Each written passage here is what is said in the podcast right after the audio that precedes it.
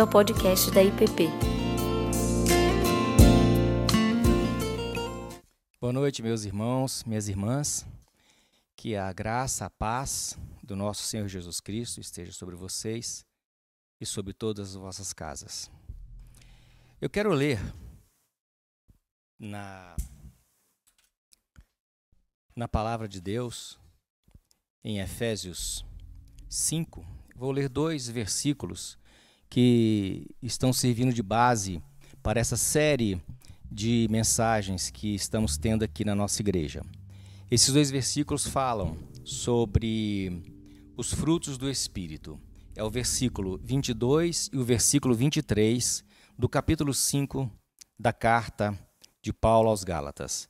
Diz o seguinte: Mas o fruto do mas o fruto do espírito é amor, alegria, paz, longanimidade, benignidade, bondade, fidelidade, mansidão e domínio próprio. Esses são os frutos do Espírito que estão registrados aqui na carta de Gálatas. É, o Espírito Santo é quem nos ensina a obedecer ao mais fundamental dos mandamentos divinos: amar uns aos outros, amar o próximo. Para isso, Deus nos equipa com os frutos do seu espírito, que são esses que eu acabei de ler. Ele dá as ferramentas que devemos possuir para trabalhar em prol do nosso próximo. Deus, por vontade própria, nos comunica, ou seja, nos cede alguns dos seus atributos, como o amor, como a alegria, como a paz, longanimidade, bondade, esses frutos que eu acabei de ler. É, isso, esses frutos é o de melhor, ou seja, é aquilo que existe de melhor, de mais propício que podemos experimentar do coração de Deus. É certo que os frutos do Espírito não são próprios de mim. Ele, a sua origem não é humana, mas é produzida em mim através do Espírito Santo e tem a ver com a relação com o meu próximo, tem a ver com a relação com a, em relação às pessoas. Dentre esses nove frutos que estão registrados no capítulo 22 e 23 de Gálatas 5, nós vamos hoje focar no fruto da benignidade. É, Jesus é quem demonstrou a forma mais elevada do que significa ser benigno. Temos um mestre a quem servimos por amor e também servimos uns aos outros em razão desse amor. Servir sem amor não é tolerável de maneira nenhuma, mas servir com amor é um privilégio para cada um de nós.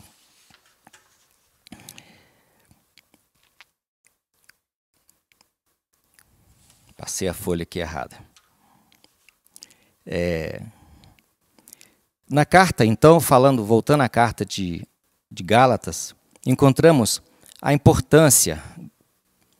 Paulo registra a, essa importância de servir uns aos outros.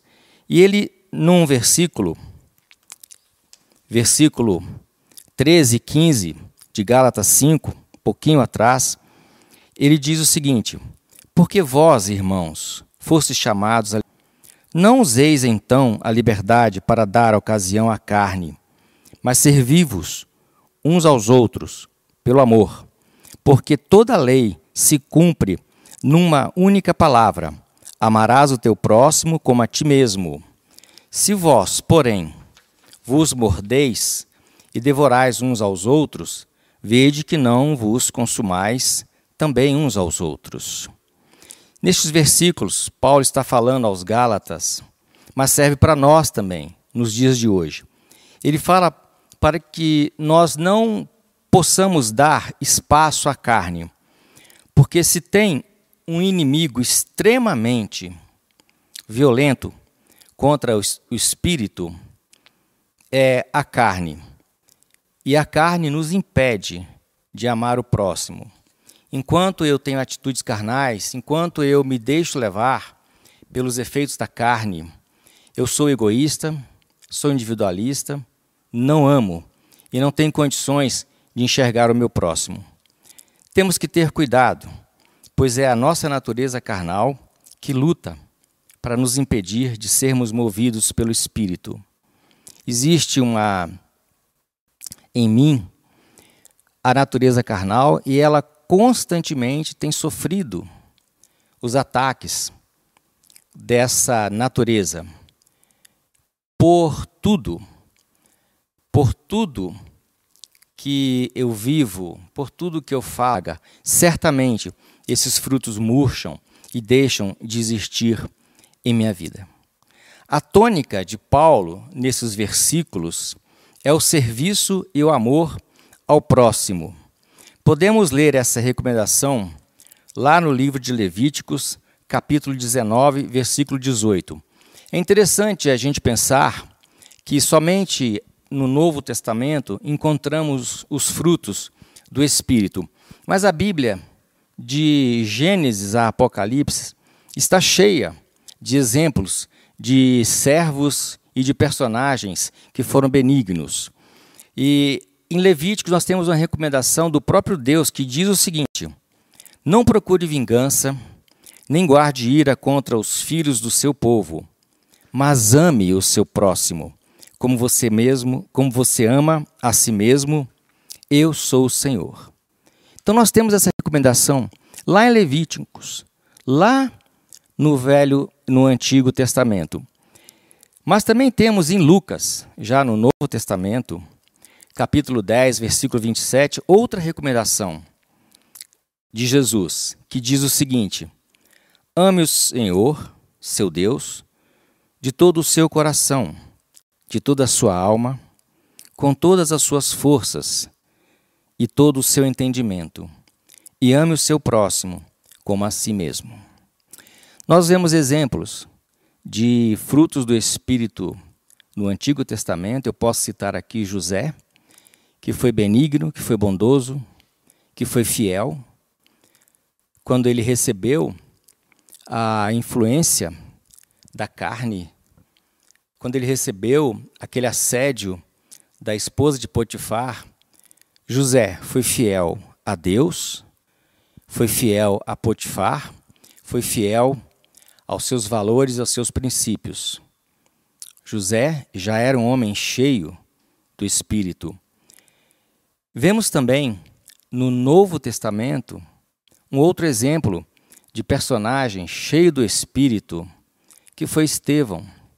Estevão era um diácono cheio da presença do Espírito, cheio dos frutos do Espírito, ao ponto de, na hora da sua morte por apedrejamento, ele rogar a Deus que não colocasse na conta daqueles seus ofensores aquele pecado. Estevão estava cheio de amor, estava em paz, cheio de bondade.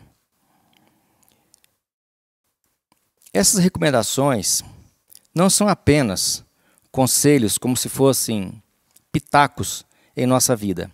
Essas recomendações são sérias. Não é possível um crente viver sem a ação do Espírito em sua vida. Caso uma pessoa tente viver, um crente tente viver sem a ação do Espírito Santo em sua vida, a sua vida será uma vida sem significado, será uma vida de uma pessoa qualquer, sem diferencial algum. Esse princípio do Evangelho, ou seja, amar o próximo, é válido para a nossa época, quanto foi para o primeiro século e para os homens do Antigo Testamento. Estou frisando bastante a questão do Antigo Testamento, porque às vezes nos focamos só no Novo Testamento. Mas, como eu disse, a presença do Espírito Santo e a presença dos frutos do Espírito, ela está do Antigo ao Novo Testamento. Temos um fruto de, da benignidade, que a gente vai ver agora, no personagem muito interessante, muito especial. Esse personagem bíblico nos ensina muitas coisas, que é Jó. E uma delas é quando ele faz uma declaração importante de alguém que estava muito longe, no tempo e no espaço do apóstolo Paulo. Quando Jó escreve ou declara essa. Eu achei assim, esse texto lindo. É, essa forma de se expressar. Esse versículo, esses versículos estão em Jó 29, 15 a 17 e Jó 31, 32, versículo 32. Seria bom, mais tarde, você ler o capítulo 29 e o capítulo 31. Olha o que, que nós encontramos nessa declaração de Jó. Ele diz o seguinte: Eu era o olho do cego e os pés do coxo. Dos necessitados era pai, e até as causas dos desconhecidos eu examinava. Eu quebrava os queixos dos iníquos e arrancava as vítimas dos dentes deles. Pois os estrangeiros não pernoitavam na rua.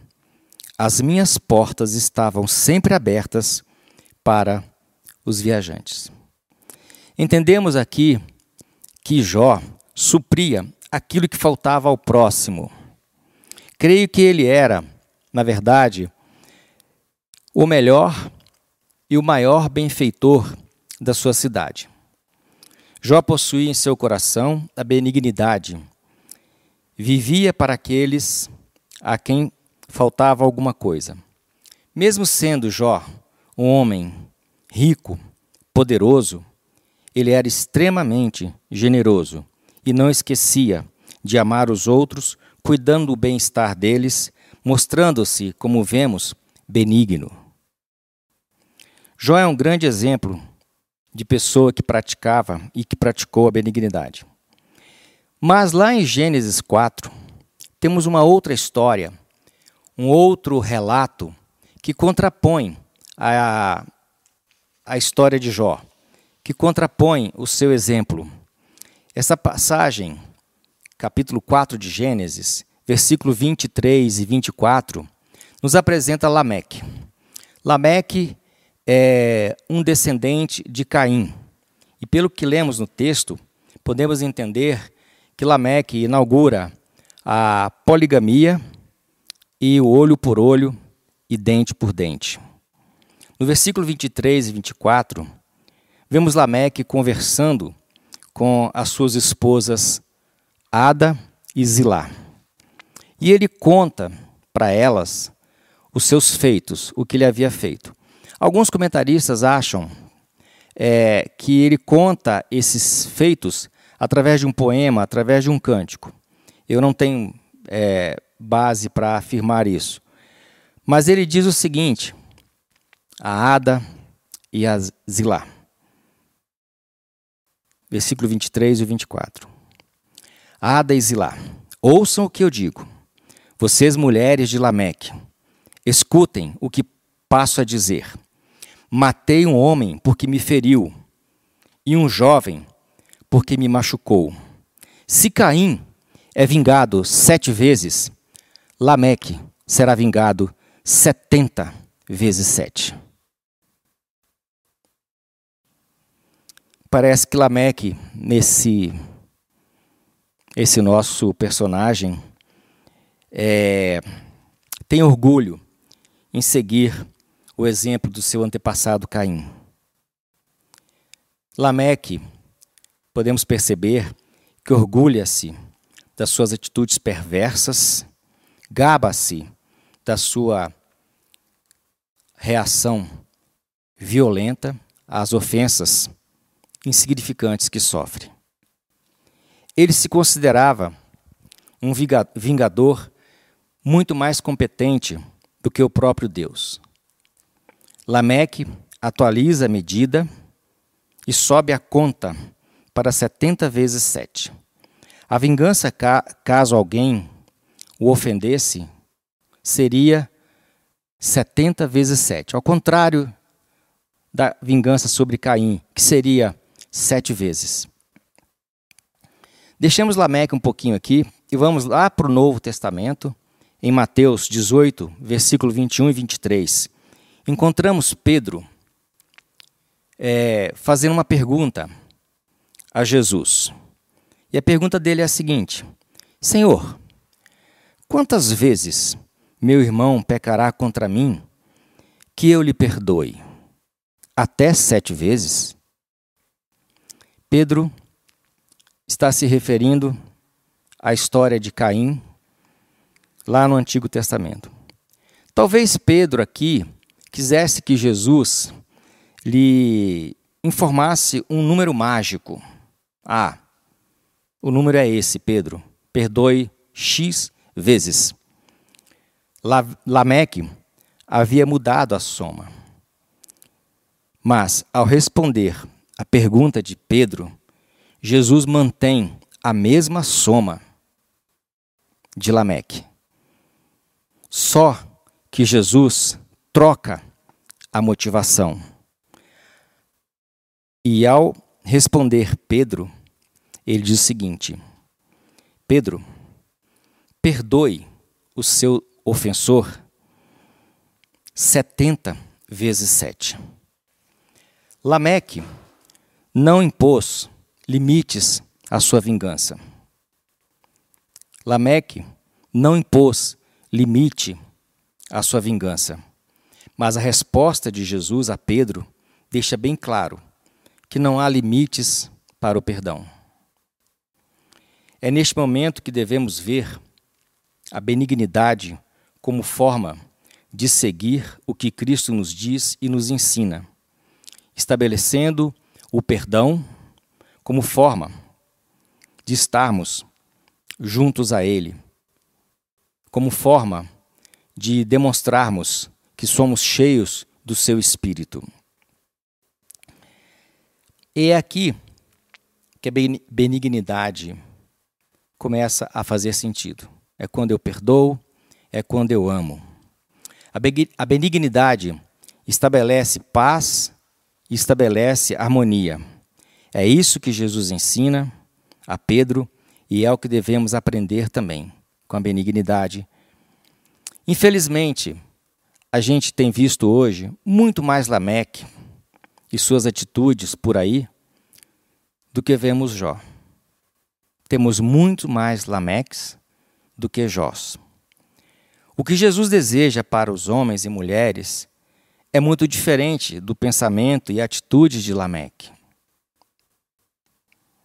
Ele espera que sejamos movidos pelo Espírito e sirvamos a Deus e ao nosso próximo com amor, porque todos nós fomos chamados a fazer o bem, a amar.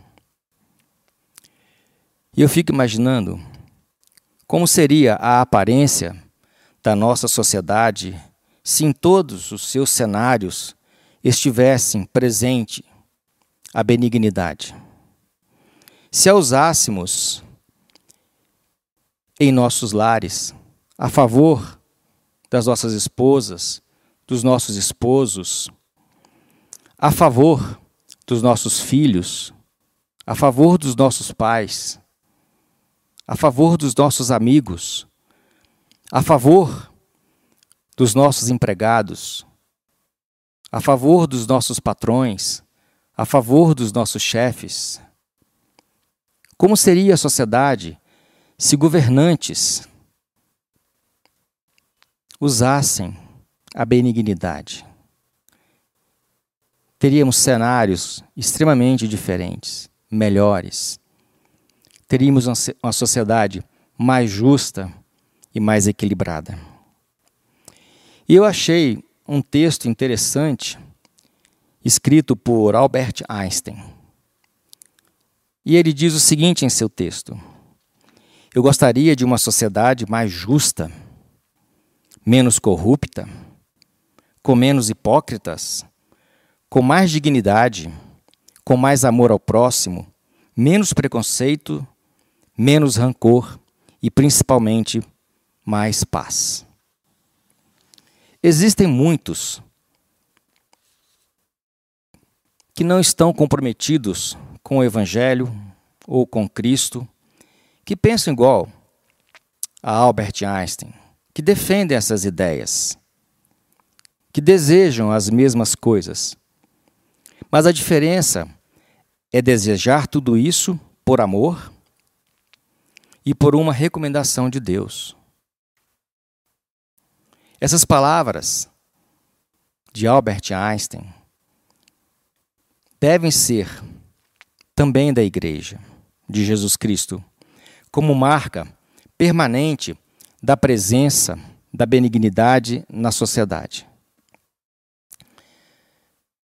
Eu posso ser indiferente e achar que sou super crente, porque assisto aos cultos, entrego os meus dízimos e até as ofertas. Mas na verdade, talvez eu seja apenas meio crente, quando a mensagem completa de Cristo não me incomoda. Quando não encontra lugar no meu coração, sou apenas meio crente, quando opto viver a parte menos exigente do cristianismo. A partir do momento que tenho conhecimento dos frutos do Espírito, não posso me acomodar, ser passivo, ser indiferente, porque nessa lista consta como deve ser o meu modo de viver. Consta como deve ser a ação do Espírito em meu coração. Como eu disse, a carne briga, luta, para que o Espírito não tenha espaço em minha vida. E quando eu sou indiferente ao meu próximo, quando eu não uso de benignidade, eu estou simplesmente dando lugar à carne. Voltemos novamente lá em Jó. É possível viver o que Jó viveu. É possível fazer o que Jó fez. Não mudou, não mudou em nada a sociedade. Ela apenas é, aumentou o seu número. Apenas as populações cresceram.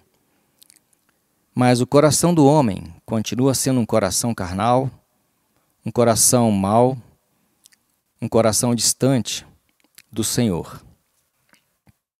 A sociedade ainda precisa de pessoas benignas, que, que sejam, como Jó declarou, que sejam olhos para os cegos. A sociedade precisa de pessoas benignas, que sejam pés para os coxos.